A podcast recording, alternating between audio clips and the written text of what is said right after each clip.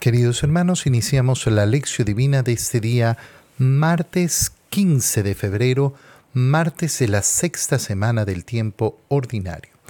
Por la señal de la Santa Cruz de nuestros enemigos, líbranos, Señor Dios nuestro, en el nombre del Padre, y del Hijo, y del Espíritu Santo. Amén. Señor mío y Dios mío, creo firmemente que estás aquí, que me ves, que me oyes, te adoro con profunda reverencia, te pido perdón de mis pecados y gracia para hacer con fruto este tiempo de lección divina. Madre mía Inmaculada, San José, mi Padre y Señor, Ángel de mi guarda, interceded por mí. Continuando en este día martes en que celebramos eh, perdón, en este día martes, eh, la lectura de la carta del apóstol Santiago que hemos iniciado el día de ayer, leemos el capítulo 1, versículos 12 al 18.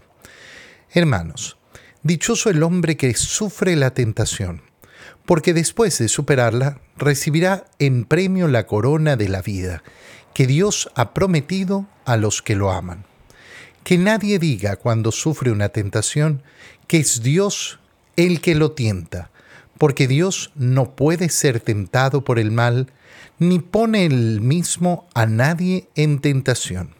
Más bien, cuando alguno es tentado, es su propia concupiscencia la que lo arrastra y lo seduce. La concupiscencia concibe y da luz al pecado, y el pecado, cuando madura, engendra la muerte. No se equivoquen, queridos hermanos.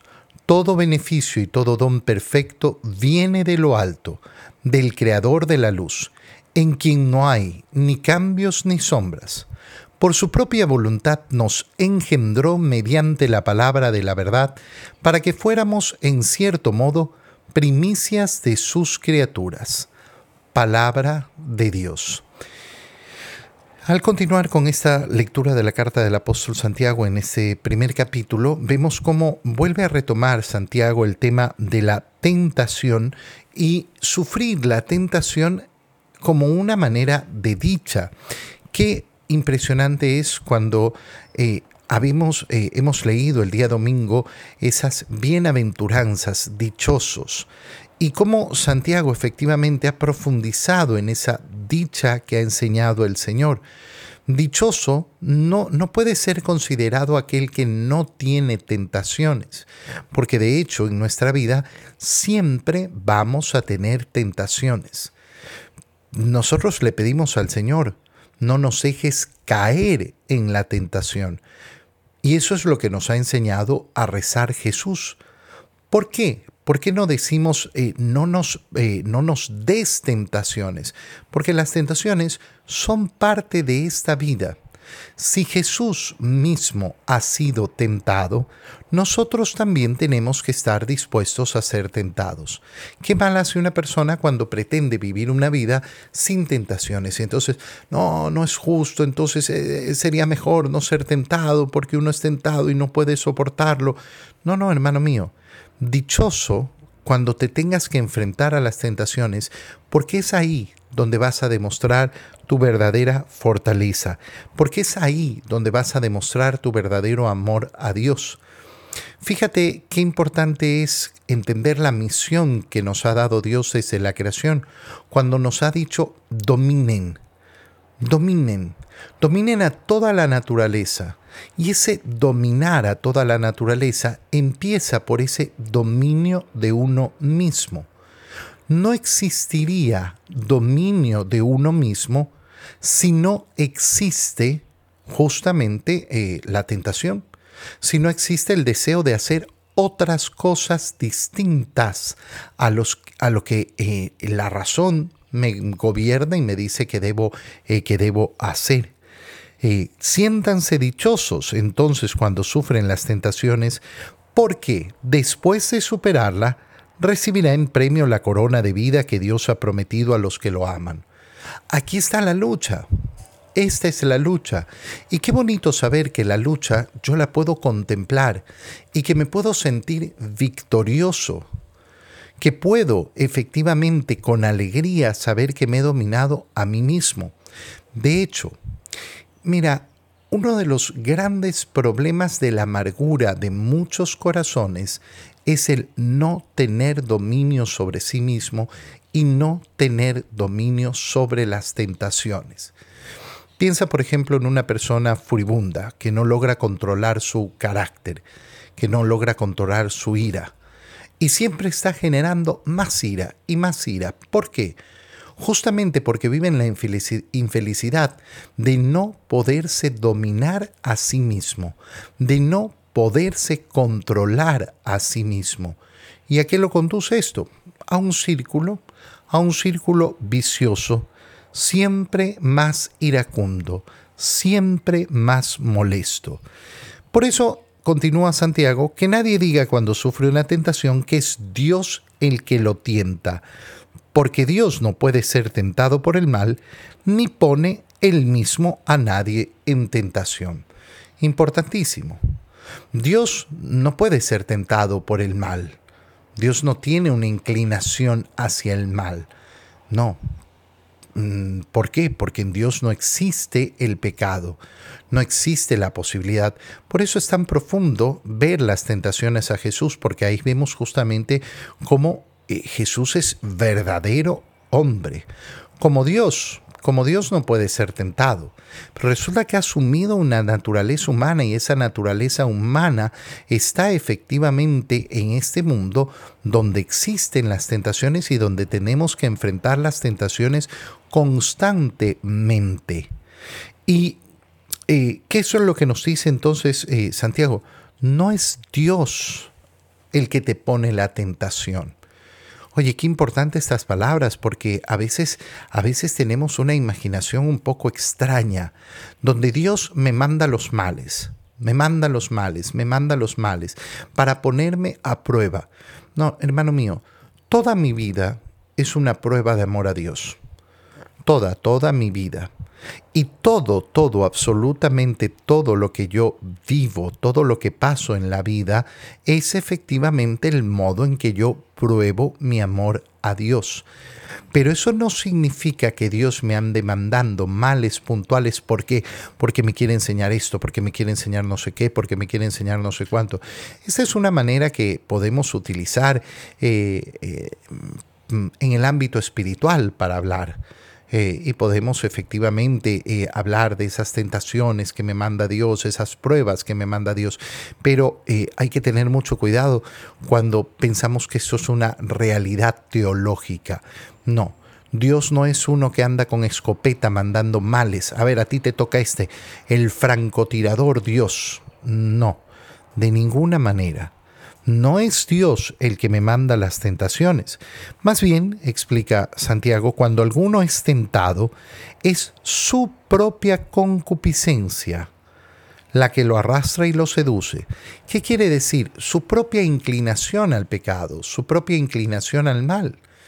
Nosotros vivimos efectivamente en esta naturaleza, esta naturaleza que en primer lugar es una naturaleza caída, es una naturaleza que ha sufrido una lesión. Se ha, eh, se ha solucionado y se ha corregido una parte de eso al haber, al haber recibido el perdón del pecado original, pero eso no significa que las consecuencias del pecado original se han borrado. La concupiscencia, que significa la inclinación al mal, está ahí, está presente en nosotros. ¿Qué es lo que tenemos, eh, qué es lo que, tenemos que hacer? Tenemos que luchar contra ella. Eh, ahí, ahí en su concupiscencia es donde está esa inclinación que lo arrastra y lo seduce. La concupiscencia concibe y da luz al pecado. Por tanto, no es, eh, no es tampoco de imaginarnos eh, que eh, el demonio está tentándonos todo el tiempo. El demonio nos tienta, efectivamente, pero en, la gran mayoría de, las ocasiones no es que tenemos a un demonio encima susurrándonos al oído todo, todo el tiempo. No, es nuestra propia inclinación al pecado. y de ahí va a surgir efectivamente ese, e, ese pecado. ¿Y el pecado a qué conduce? Conduce a la muerte. No se equivoquen, queridos hermanos. Todo beneficio y don perfecto viene de lo alto, del Creador de la luz, en quien no hay ni cambios ni sombras. Todo don, todo don perfecto viene de lo alto. ¿Qué nos viene de Dios? Entonces, no nos viene, no nos viene la tentación, no nos vienen los males. No es que Dios me mandó esta enfermedad. No, no, no. Dios no me mandó esta enfermedad. Dios me ha dado una vida y una vida humana y una vida que está sometida a las condiciones de esta naturaleza caída, a este mundo que eh, en gran parte está pervertido, perverso. Y yo me tengo que enfrentar a eso. ¿Qué me viene de don? Todo don perfecto. De Dios me viene todo don perfecto. Eh, ¿Por qué? Porque en Él no hay ni cambios ni sombras. Mira cómo eh, con, simple, eh, con estas simples palabras Santiago nos muestra la profundidad de ese conocimiento de Dios ¿Quién es Dios? Aquel en quien no hay ni cambios ni sombras. El hecho de que en Dios no haya cambios es eh, tan grande para nosotros porque nosotros vivimos en permanente cambio, en permanente, permanente, permanente cambio. Eh, cuando, cuando yo escucho una persona eh, que dice, las personas no cambian, hermano mío, es que, es que nosotros vivimos en el permanente cambio vivimos en el permanente cambio. Lo que define nuestra existencia es justamente ese permanente cambio. No hay ni una célula que esté quieta en nosotros. Y eso, eso muestra justamente esa capacidad de cambio que tiene el ser humano. De cambiar desde lo básico hasta lo más profundo de su ser. Y esto no ocurre en Dios. Dios no está sometido al cambio porque al final ese cambio representa esa temporalidad, estar metidos en el tiempo. En Dios no hay eso. No hay en Él tampoco ninguna sombra. Es decir, no es que hay una, un, área gris, un área oscura, el Dios bueno y el Dios malo. No, no existe el Dios malo. Existe el Dios bueno y misericordioso, es el único que existe. No existe una contraparte, el demonio no es una contraparte de Dios. El demonio, eh, el demonio es un ángel caído, es decir, una criatura de Dios. Por su propia voluntad, porque Él ha querido, nos engendró mediante la palabra de la verdad, para que fuéramos en cierto modo, en cierto modo, primicias de, su, de sus criaturas. Él nos ha llamado a efectivamente tener una vida abundante para, para ser, para ser lo máximo que podemos ser de acuerdo a su plan. ¿Y eso qué es? ¿Cuál es ese plan? Que venzamos, que conozcamos la victoria delante de las tentaciones, que por amor a Él nos entreguemos verdaderamente a ese camino de seguimiento a Cristo, que es el camino que nos conduce eh, a la salvación.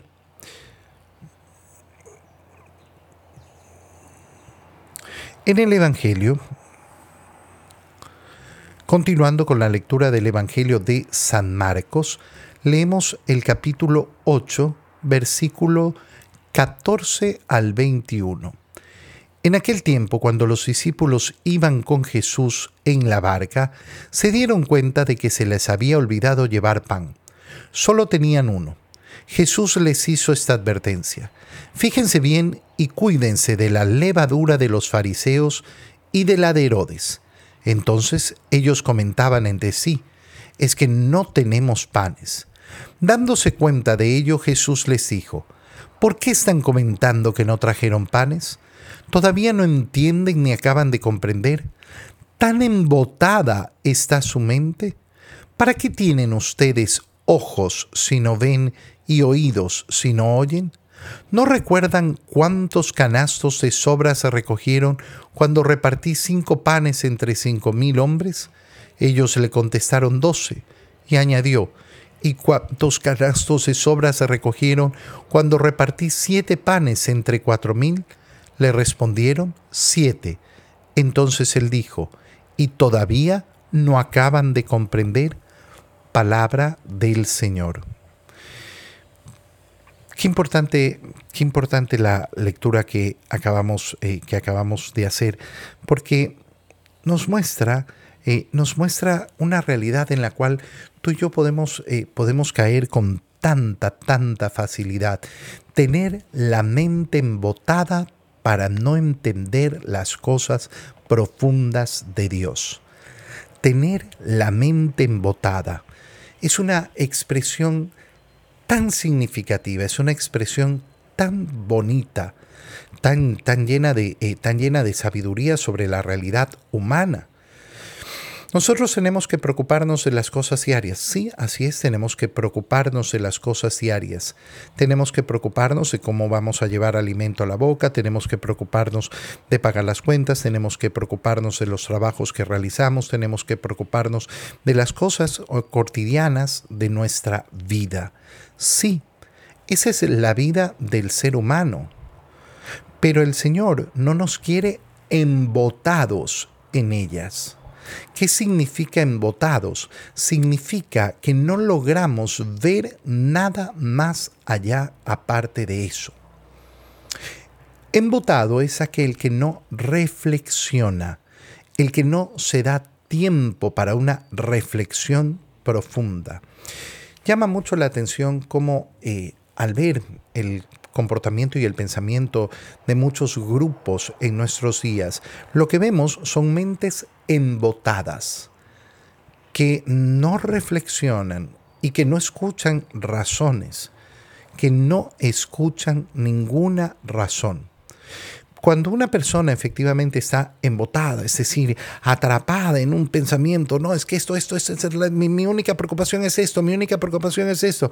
Oye, eh, eh, pero, pero, pero mira un poquito, reflexión. No, no, no, no, no, porque lo único que me preocupa uno no puede entrar en un diálogo con esa persona, porque esa persona ni ve ni escucha, como dice el, eh, como dice el Señor. ¿De dónde eh, parte el Evangelio que acabamos de leer? Recuerda que al Señor los fariseos le han ido a pedir una señal. muéstranos una señal y el Señor ha suspirado con fuerza. ¿Por qué estos hombres piden una señal? No se les va a dar ninguna señal. Y se ha subido a la barca y se ha ido a la otra orilla. El Evangelio que acabamos de leer eh, empieza ahí. Cuando Jesús y sus discípulos iban en la barca, se dieron cuenta de que se les había olvidado llevar pan. Solo tenían uno. ¿De qué están preocupados los discípulos? Oye, tú trajiste pan, no, tú trajiste pan, un pan, ¿y ahora qué vamos a hacer? Y ahí están. Y el Señor, aprovechando esta travesía, les comienza a hablar, les comienza a enseñar y les hace esta advertencia. Fíjense bien y cuídense de la levadura de los fariseos y de la de Herodes. La levadura. ¿Qué significa la levadura de los fariseos y la de Herodes? Significa aquello que levanta la masa, pero que no es masa. La levadura, mm, qué bonito, ¿no? Mm, qué bonito como levanta la masa y la hace esponjosa y la hace no sé qué. Pero al final, si tú tienes solo levadura eh, y, no, eh, y no masa, tendrás una falsedad. Oye, por eso eh, a veces cuando compramos algún pastel, algún, eh, algún, eh, algún pan de, de, estos que son hechos así, ¿no? Para el engaño, con mucha levadura. Uno lo puede ver bonito por afuera, pero de repente es puro aire. Oye, ¿y esto, qué, qué, esto no alimenta? Esto no, no, no tiene sustancia. Claro, era pura levadura lo artificial, lo externo, eh, el engaño, la mentira, la apariencia. Esto es lo que está diciendo el Señor. Cuídense de esto. ¿Por qué? Porque esto no conduce absolutamente nada. Cuídense de la apariencia del mundo. Yo insisto y siempre insisto y siempre insistiré El camino de Cristo es un camino de liberación que pasa por liberarnos de las apariencias.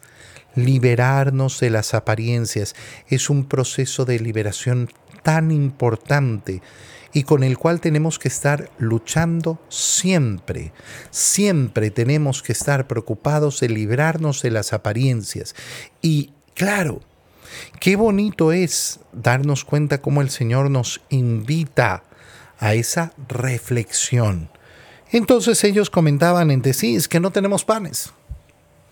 ¿Qué tiene que ver con lo que está diciendo Jesús? Nada. Absolutamente nada. Pero los discípulos escucharon levadura y en lo único que pensaron fue en el pan. No, es que no, hay pan.